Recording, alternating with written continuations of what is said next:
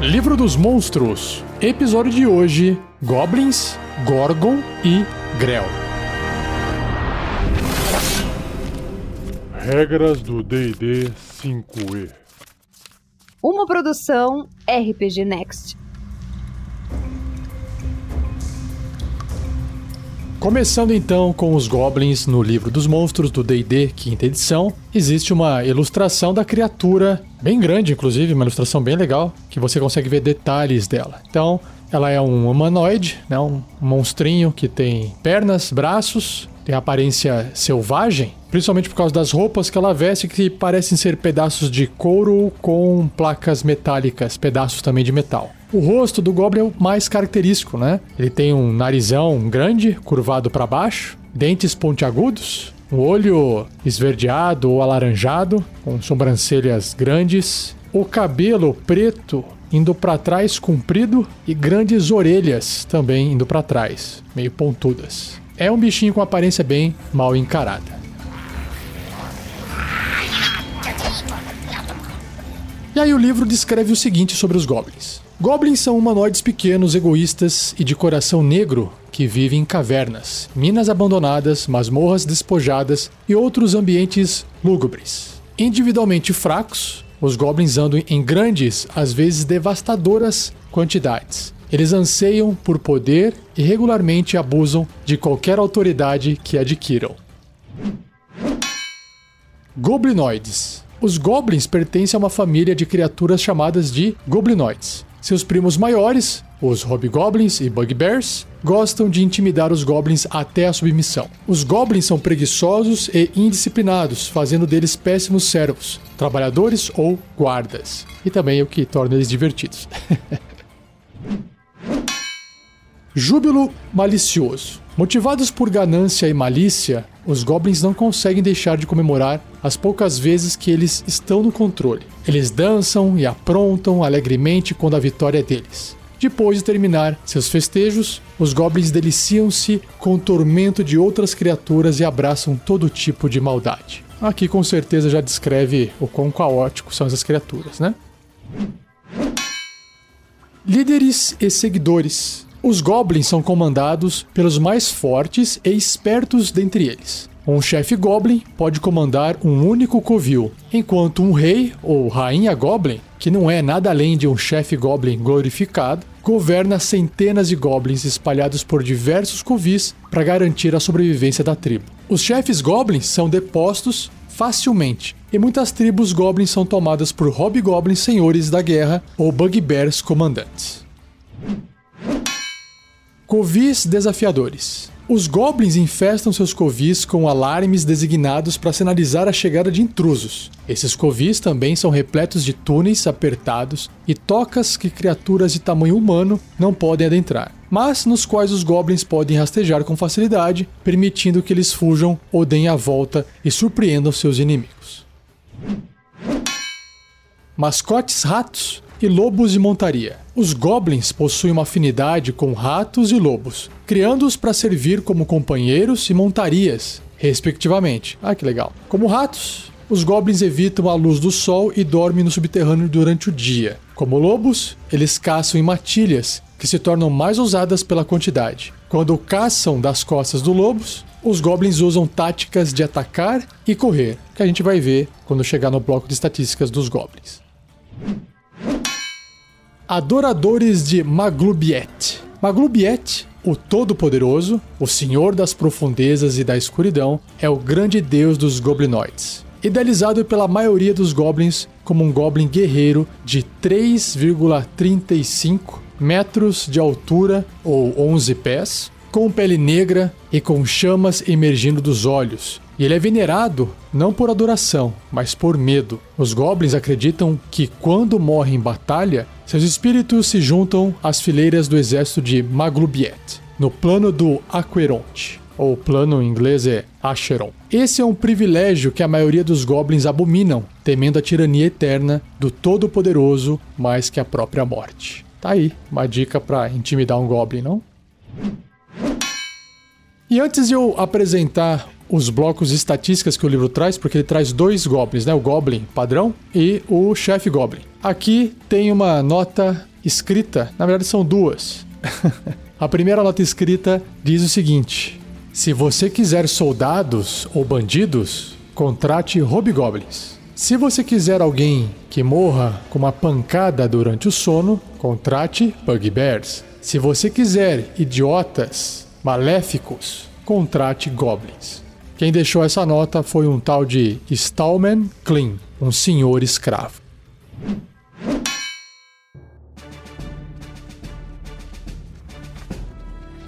Antes de começar a ler aqui os blocos de estatísticas dos goblins, tem mais uma notinha aqui que é bem engraçado, tá escrito assim: Briark.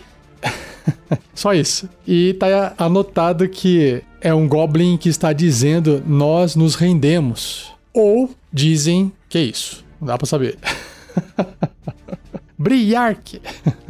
Vamos lá então. Começando com o bloco de estatísticas do Goblin. Ele é um humanoide pequeno, ou seja, tamanho de um Halfling, tamanho de um Gnomo. Tem a tag, a marca de Goblinoide. E o seu alinhamento ou a tendência é neutro e mal. Olha só, não é caótico. Interessante, achava que eram caóticos. Sua classe de armadura é 15, que tem a ver com a destreza, que ele tem um bônus de 2, aí tem a armadura de couro e o escudo. Pontos de vida 7, coitadinho.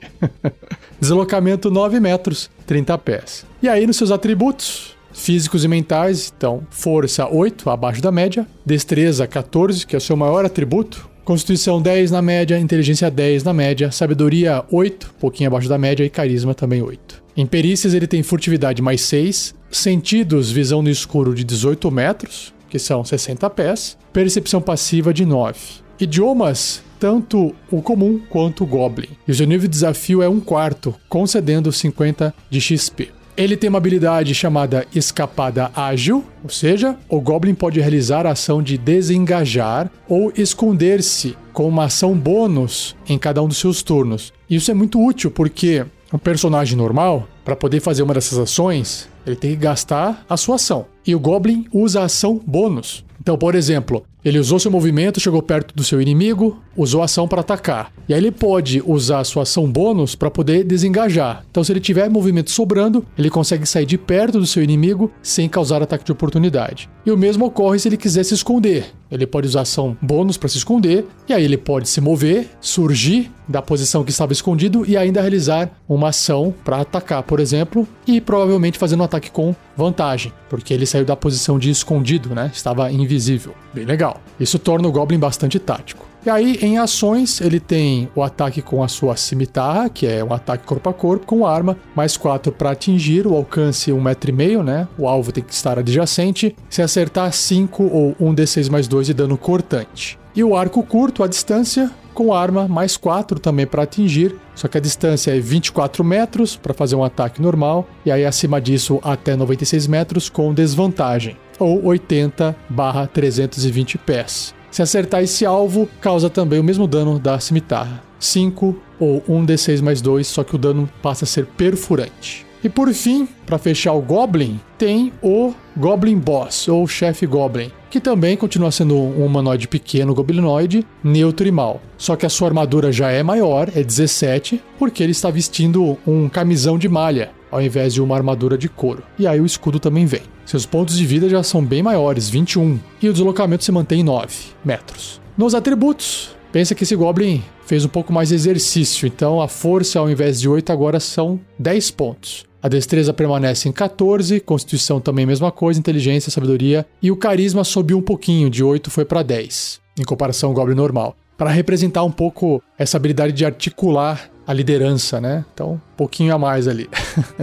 E aí, em perícias, ele continua mantendo a furtividade de mais 6, os sentidos não mudam, né? Visão no escuro 18 metros, percepção passiva de 9, continua falando como um Goblin, só que o seu nível de desafio agora é 1, concedendo 200 pontos de experiência. Ele também tem aquela escapada ágil que eu expliquei do Goblin, e em ações ele tem ataques múltiplos, ou seja, o Goblin chefe realiza dois ataques com sua cimitarra e o segundo ataque tem desvantagem. Então não é tão forte assim esse ataque múltiplo do Goblin, né? Não vou ficar repetindo aqui, mas o ataque de cimitarra é exatamente igual ao ataque do Goblin normal. Por quê? Porque a destreza é 14, né? Não mudou em nada aqui. Então tem mais 4 para atingir, o dano é o mesmo. Só que aí, ao invés de ele fazer um ataque com arco e flecha, ele usa o Javelin ou a Zagaia. É uma espécie de lança menor feita para poder ser usada à distância ou se quiser também corpo a corpo. Então a Zagaia é um ataque corpo a corpo ou à distância com a arma, mais dois para atingir. O alcance é um metro e meio, né, adjacente, ou se quiser arremessar 9 metros barra 36, ou seja, 30 pés barra 120 pés. Apenas um alvo. E aí, se acertar com a Zagaia, causa 3 ou 1d6 de dano perfurante. Só um detalhe, se você tiver uma versão antiga do livro dos monstros, aqui ele estava com o ataque da Zagaia mais 4 e o dano também com bônus de mais 2, porque estava considerando que esse ataque estava sendo feito com a destreza. Mas é uma arma de arremesso de força. Tem que usar a força para arremessar a Zagaia. Ou assim os desenvolvedores entendem, né? Então você tem que usar o mais 2, que é o bônus de proficiência da criatura nesse nível. E aí, se acertar, é o dano da arma, que é um D6, sem o bônus de nenhum atributo, porque a força dele é 10, que concede a ele 0 de bônus. Então, nesse caso, em relação ao Goblin tradicional, o arco curto é muito mais eficaz do que a Zagaia. Aí você fala, pô, mas tá parecendo que o chefe Goblin é meio ruinzinho, né? O ataque múltiplo dele, o segundo ataque é com desvantagem, meio, meio fraquinho. Mas ele tem aqui uma opção de reações. Olha só que interessante. Essa é a parte mais legal do chefe Goblin. Se chama redirecionar ataque. Quando uma criatura que o Goblin possa ver o escolhe para atacar, ou seja, atacar o chefe Goblin, o chefe Goblin escolhe outro Goblin que esteja até um metro e meio de distância dele, ou seja, adjacente, e aí os dois trocam de lugar. tipo, o chefe Goblin pega, sei lá, um Goblin do lado dele e ele puxa, né? E aí eles trocam de lugar. E aí o Goblin que foi escolhido se torna o alvo desse ataque. Então isso é muito bom, é uma reação, ou seja, ele pode fazer uma vez quando não for na vez dele. E claro que se ele gastou essa reação, não pode, por exemplo, fazer um ataque de oportunidade. Ou se o Goblin chefe fez um ataque de oportunidade, ele já não pode mais usar essa reação de redirecionar o ataque. Mas só isso já torna o chefe Goblin muito divertido.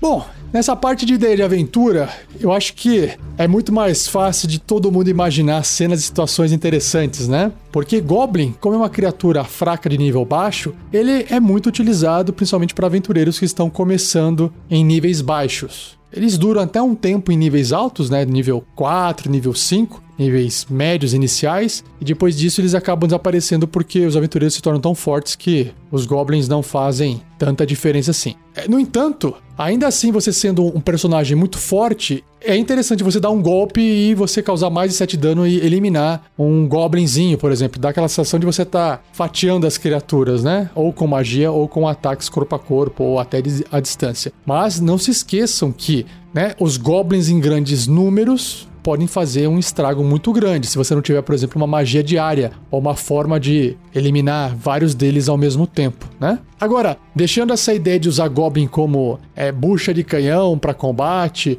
eu acho que uma parte bem interessante é esse comportamento que ele tem de se multiplicar, de querer dominar e de perder as habilidades. Habilidade não, de perder o domínio para outros goblinoides, como os hobgoblins, os bugbears, mas principalmente essa ideia de eles serem adoradores de Maglubiet. Então, eu acho que se inspirar nos contos do HP Lovecraft, que tem essa ideia de seres humanos cultuando ídolos que representam os mitos do Cthulhu, eu acho que se inspirar exatamente nisso para criar essa adoração a Maglubiet com os goblins pode fazer com que você tenha uma ideia de aventura um pouco mais sombria. Então imagina que os goblins invadiram uma cidade, destruíram tudo ou pegaram reféns para sacrifício. E aí quando os aventureiros vão atrás desses goblins, eles encontram ali uma tribo, uma ilha, onde os goblins estão adorando um monumento, uma estátua, alguma coisa que foi ali esculpida na forma de Magrubiete. E aí pode ter ali um chefe goblin ou uma chefinha goblin extremamente arrogante, extremamente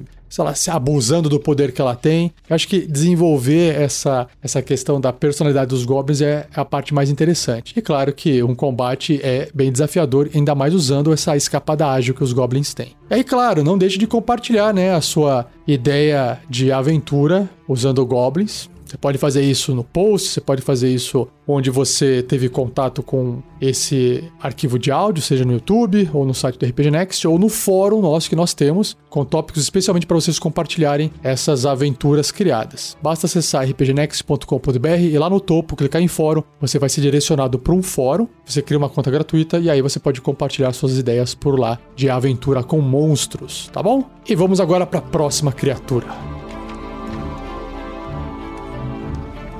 Seja você também um guerreiro ou uma guerreira do bem. Para saber mais, acesse padrim.com.br barra rpgnext ou picpay.me barra rpgnext.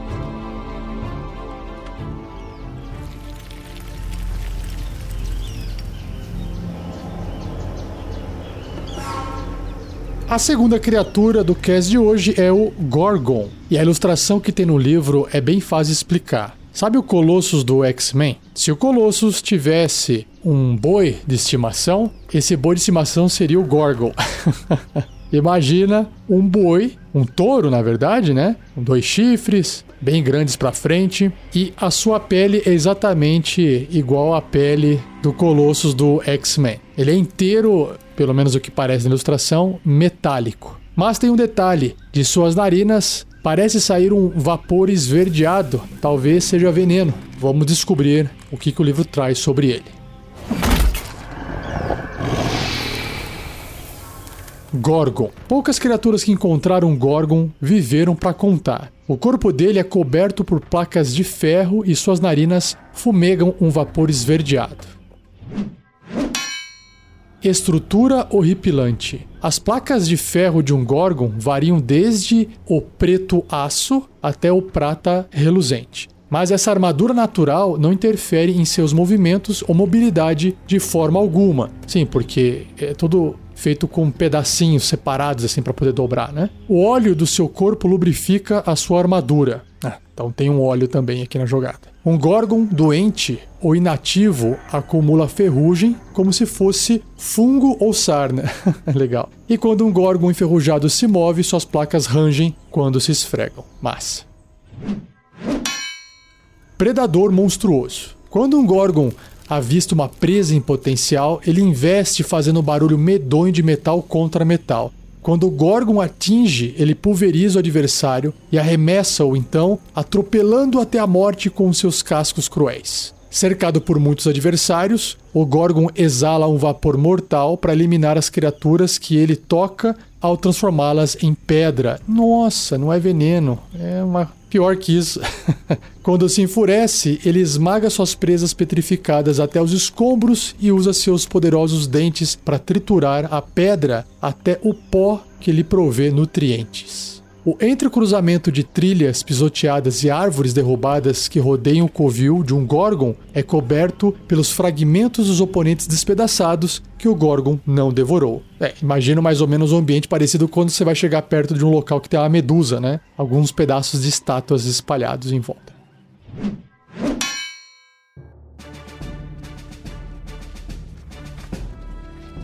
Bloco de estatísticas do Gorgon. Então ele é uma monstruosidade grande, né? tamanho de um touro, né? tamanho de um cavalo, e o seu alinhamento é unaligned, parcial, não tem alinhamento. Se comporta como um, um bicho. Sua classe de armadura é 19, uma armadura, claro, natural, né? Placas de metal, de ferro. Pontos de vida 114, uau, bastante, hein? Deslocamento 12 metros ou 40 pés. E aí, seus atributos físicos e mentais: força 20, uau, bem forte. Destreza 11, então, ali na média. Constituição 18, bem alta. Só que inteligência 2, né? bem, bem bichão.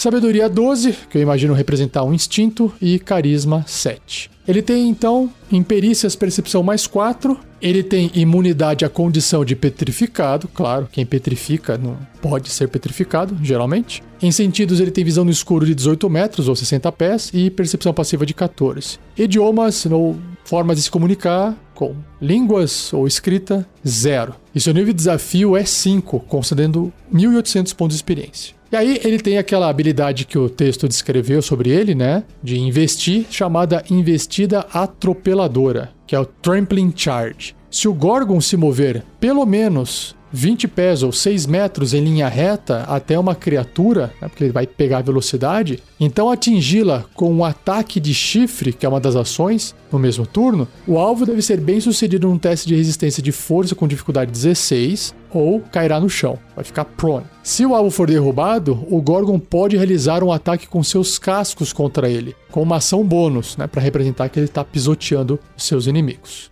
Então vamos lá, olha só. As ações é o chifre, o casco e ainda tem o sopro petrificante. Então ele vai fazer o ataque com chifre, independente de ele, dele correr ou não, tá? Dele fazer o charge, né, investida. Mas se ele fizer, o chifre vai ser um ataque corpo a corpo com arma, mais 8 para atingir o alcance, né, um metro e meio, tem que estar adjacente. Se acertar, 18 ou 2d12 mais 5 de dano perfurante, né? Um dano considerável aí. E aí, se tiver investido, pode fazer com uma ação bônus um ataque com os cascos, que é um ataque corpo a corpo com arma, mais 8 para atingir, o alcance também, um metro e meio, né, um alvo. Se acertar, 16 ou 2d10 mais 5 de dano de contusão. Então, um dano levemente menor. Mas mesmo assim, se estiver investindo, é um extra que entra ali com ação bônus. E claro que ele pode usar ação para fazer um sopro petrificante que recarrega se tirar 5 ou 6 num dado de 6 fácil, ou seja, um terço de chance de recarregar. O Gorgon então expele gás petrificante num cone de 30 pés, que são 9 metros. Cada criatura nessa área deve ser bem sucedida num teste de resistência de constituição 13,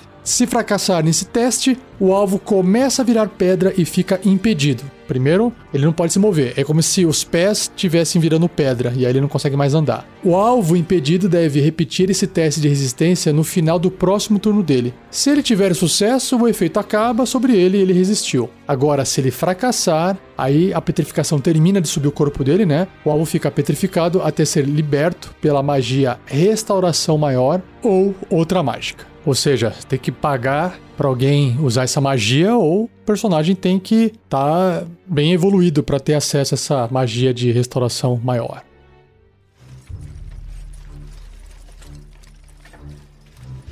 Ideia de aventura. Bom, como o Gorgon ele é de um nível de desafio 5, ele pode ser utilizado como um chefão para aventureiros de níveis baixos. Eu começaria a aventura, talvez, olha só que interessante um rei ou um nobre chama os aventureiros até o seu palácio, algo assim, onde é possível visualizar inúmeras estátuas ao redor de grandes guerreiros em poses de ataque e tal. E aí, esse nobre pede para que os aventureiros cumpra uma missão basicamente de: olha, estou contratando vocês para irem até tal lugar, cumprir tal missão. Essa missão pode ser entregar uma, uma informação ou pegar um tesouro. Fala assim: olha. Eh, existe essa região aqui remota que dizem existir uma criatura tal, e vocês podem, sei lá, ir lá pegar essa criatura e depois vocês pegarem essa criatura, ela geralmente acumula algum tipo de tesouro, tragam para mim e a gente divide essa grana em dois. Só que essa criatura que esse nobre cita não é o Gorgon, ou ele omite que essa criatura tem essa habilidade de petrificar as pessoas. As reais intenções desse nobre basicamente é fazer com que esses aventureiros com armas de raças diferentes, poses, é com pose de, de herói, vão até esse Gorgon e enfrente essa criatura e acabem virando pedra. Porque esse nobre que, que ele faz? E depois ele vai lá, dá um jeito de ir lá e recolher essas estátuas dessas criaturas. Pelo menos as que sobram inteiras, né? Porque, como o livro diz, o bicho come essas pedras depois, essas estátuas, para se alimentar. Mas eventualmente pode ser que alguma estátua é, permaneça em pé por algum motivo e é muito mais barato você pegar essa estátua lá, petrificada, né, aquela criatura petrificada, do que você pedir para um artesão construir, é, esculpir né, em pedra, por exemplo. E aí é claro que os aventureiros, por serem aventureiros, vão ter que lidar com esse Gorgon. Talvez por essa fumaça, esse sopro petrificante, pode ser que eles falhem nesses testes de constituição e realmente um ou mais deles vire pedra. E aí, se ele quiser salvar o amigo, vai ter que trazer a estátua de volta em busca de alguém que faça essa magia de restauração maior. Mas acho que o que é mais legal é aventureiros voltam, ou enfim, vão encontrar o nobre, o nobre não tá mais lá. Sei lá, é um, uma pessoa que. Talvez não precisa nem ser um nobre, pode ser uma pessoa que ela tem tipo uma exposição, como se fosse um circo. Ela monta, expõe as estátuas, depois ela desmonta tudo e vaza, porque ela, o cara falou, opa, deu errado, a galera voltou, preciso vazar daqui. Um exemplo.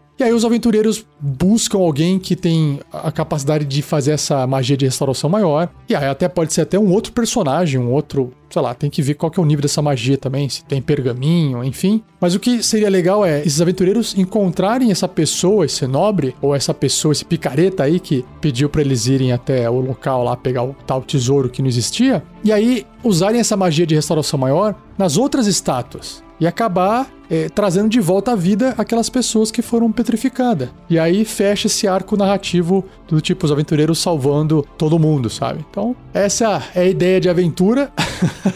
Se vai ter mais inimigo ou não durante a viagem, pode, né? Ter, dependendo do local. Será que eles vão atravessar um pântano? Será que eles vão atravessar sei lá, ter que passar por um mar, e aí pode ter criaturas marinhas, não precisa necessariamente ter só o Gorgon no final, né? Enfim, essa é a minha contribuição para você que está me ouvindo agora para criar uma ideia de aventura com o Gorgon. Não se esqueça de compartilhar sua ideia no fórum se você também tiver.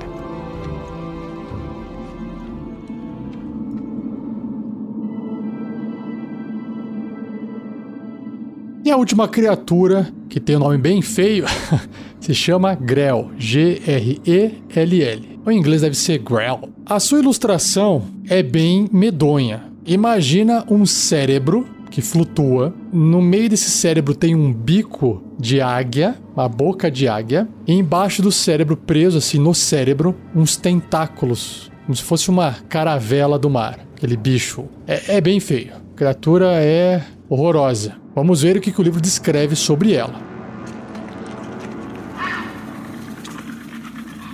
Grell. Um grell lembra um cérebro bulboso, flutuante, com um grande bico afiado. Seus dez longos tentáculos são feitos de centenas de músculos anelares cobertos por um couro fibroso. Espinhos afiados envolvem a ponta de cada tentáculo e injetam um veneno paralisante. O grel pode retrair parcialmente os espinhos nos seus tentáculos para agarrar ou manipular objetos que ele não deseje perfurar ou rasgar. Ah, interessante. Os grells não possuem olhos e flutuam por meio de um tipo de levitação. Eles possuem uma audição aguçada e sua pele é sensível a vibrações e campos elétricos, permitindo que eles detectem a presença de criaturas e objetos em suas imediações. A habilidade da criatura de manipular a eletricidade para sentir e se mover também permite que ela absorva a eletricidade sem se ferir. Apesar de ser solitário por natureza, alguns grells se reúnem em pequenos grupos chamados conluios, ou em inglês covens.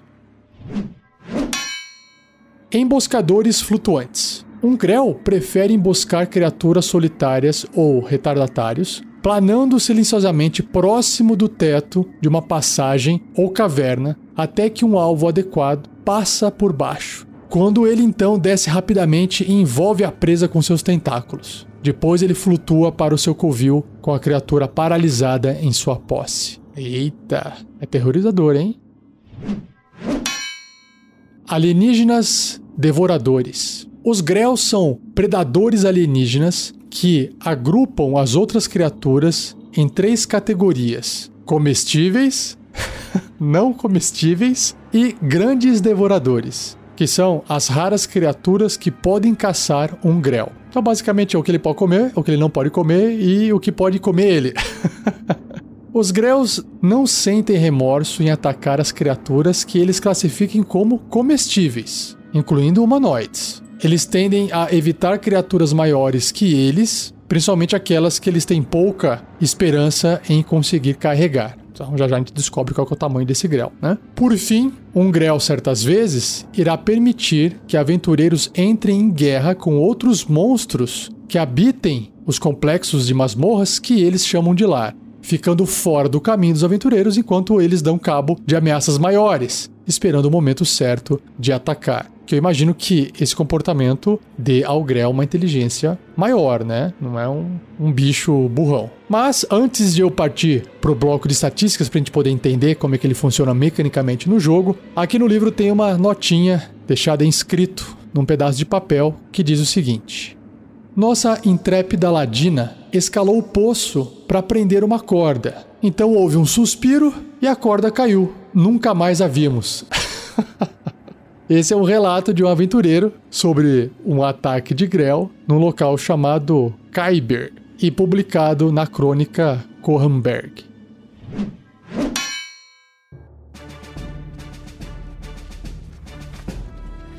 Então vamos lá. Grell. Então é uma aberração, né? Pela aparência não seria diferente, né? Aberração de tamanho médio. Então, tamanho de um ser humano. Neutro e mal. Sua classe de armadura é 12, que olhando ali a destreza, que é 14, né? Tem mais 2 de bônus, então não é uma armadura é, natural, é a destreza dele, né? Porque é um bicho frágil, então não teria nenhuma armadura natural. Pontos de vida 55, e aí o deslocamento 3 metros se tiver, imagino eu, ali se rastejando com os tentáculos, ou voando 9 metros. 30 pés. E ele tem habilidade de hover, hover é planar, ou seja, ele não precisa ficar se esforçando para voar, ele simplesmente flutua. E aí nos seus atributos ele tem a força 15, que é necessário provavelmente para poder carregar suas vítimas. Destreza 14, Constituição 13, então tudo acima da média. Inteligência 12 aí, tá vendo? Então é uma criatura inteligente, com a inteligência acima da média. Sabedoria 11, ok, e Carisma 9, um pouquinho abaixo. Mas de forma geral é uma criatura acima da média em termos de atributos. Perícias, ele tem furtividade 6 e percepção mais 4 e é imune a dano elétrico, como deixou claro ali no livro, né?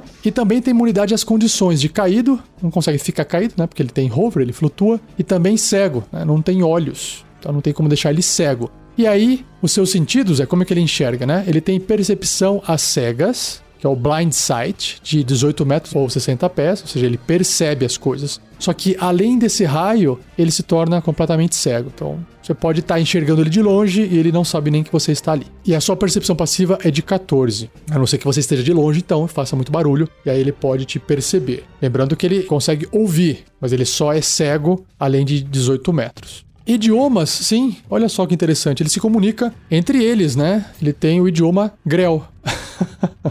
E o seu nível de desafio é 3. Ah, interessante, concedendo 700 pontos de experiência. Vamos ver aqui suas ações. Então ele tem primeiro ataques múltiplos, ele ataca, né, faz uma ação com o tentáculo e também com o bico. Vamos ver ataques múltiplos. O Grell realiza dois ataques, um com seus tentáculos e um com seu bico. Então, o primeiro tentáculo, que é um ataque corpo a corpo com arma, mais 4 para atingir. O alcance é de 3 metros ou dois quadradinhos no tabuleiro, né, 10 pés uma criatura apenas, e se acertar 7 ou 1 de 10, mais 2 de dano perfurante. E o alvo, aí que tá, né? O dano não é tão alto assim, mas o alvo tem que ser bem sucedido num teste de resistência de constituição com dificuldade 11, ou ficará envenenado por um minuto. O alvo envenenado fica paralisado e pode repetir esse teste de resistência no final de cada um dos turnos dele, terminando o efeito com sucesso. O alvo também fica agarrado e tem uma dificuldade de 15 para tentar escapar. Se o alvo for médio ou menor, seja do tamanho de um ser humano ou do tamanho de um goblin, um halfling, ele também fica impedido enquanto o agarrão durar. Por quê? Não consegue sair do lugar, né? Enquanto estiver agarrando um alvo, o Grell tem vantagem nas jogadas de ataque contra ele e não pode usar esse ataque contra outro alvo ou outros alvos, né? Faz todo sentido, porque ele tá usando os tentáculos para poder segurar. Quando o Grell se mover, qualquer alvo médio ou pequeno que ele esteja agarrando se move com ele. e aí, claro que se a criatura tiver com esse veneno de paralisia no corpo, o Grell pode bicar a criatura à vontade até matar o bicho né, e se alimentar. Então aí que entra o bico, que é um ataque corpo a corpo com arma, mais 4 para poder atingir, o alcance né, adjacente, um metro e meio, uma criatura, se acertar 2d4 mais 2 ou 7, dano médio, né, de dano perfurante. Então é isso. Se você for analisar bem, o mais legal da criatura é ela poder realmente pegar a, ali o alvo com os seus tentáculos no ataque e acabar paralisando ela e depois levando ela embora. Imagina que terror que é. E é justamente esse tipo de terror dessa criatura que vai me inspirar pra ideia de aventura.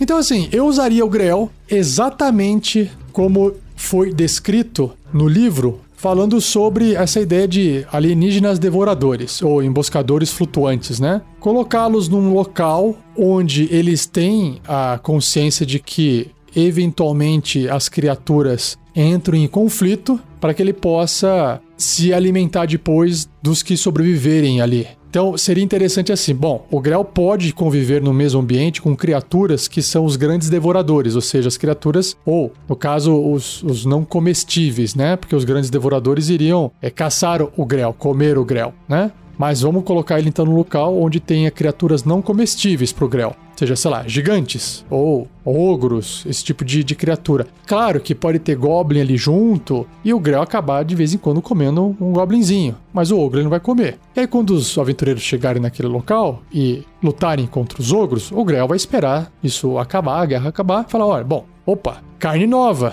carne de humanoides deixo lá, agora descer, vou tentar comer essa galera que acabou de lutar e que deve estar tá cansada, machucada, enfraquecida pelo combate. E aí o Grell vai se vai, vai usar essa oportunidade. Eu acho que o mais legal é isso, é ele ficar ali só fazendo teste de furtividade com mais 6 dele, paradinho, inclusive dependendo da situação. Ele pode estar ali bastante no escuro, parado no teto, pode ter uma vantagem, inclusive, para fazer esse teste. Dependendo do ambiente, o mestre pode dar vantagem para esse teste, por ele estar se mesclando com o local e ninguém tá olhando para cima, esse tipo de coisa. E aí, o mais legal é, uma vez estando furtivo, né, ele tem a chance de fazer um ataque, inclusive com vantagem, e pegar alguém desprevenido. Ou até pegar alguém assim, ah, deixa eu ir aqui no cantinho, vou dar uma descansada aqui. Ele, opa, agora é o momento de eu tentar pegar. E se ele for bem sucedido em paralisar sua vítima, a vítima não pode nem gritar, nem falar nada. É claro, existe aquele lance de você rolar iniciativa, né? Então, é claro, o mestre tem que rolar iniciativa e o aventureiro também. Tudo bem que se ele for pego é, desprevenido, a hora que chegar a vez do, do personagem não vai poder fazer nada de qualquer forma, né? Mas aí, por exemplo, ele pode gritar, né?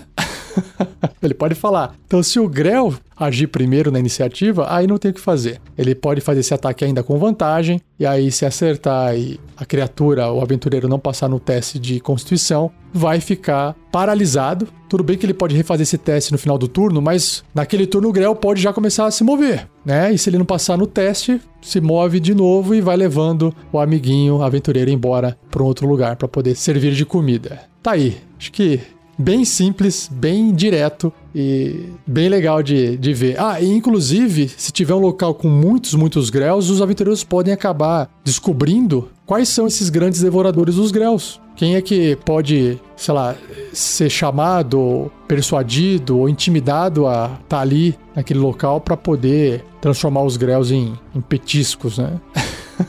Talvez gigantes que gostam de comer esses cérebros? Quem sabe? Vai deixar a sua ideia também de aventura ou comentário lá no fórum do RPG Next ou no post.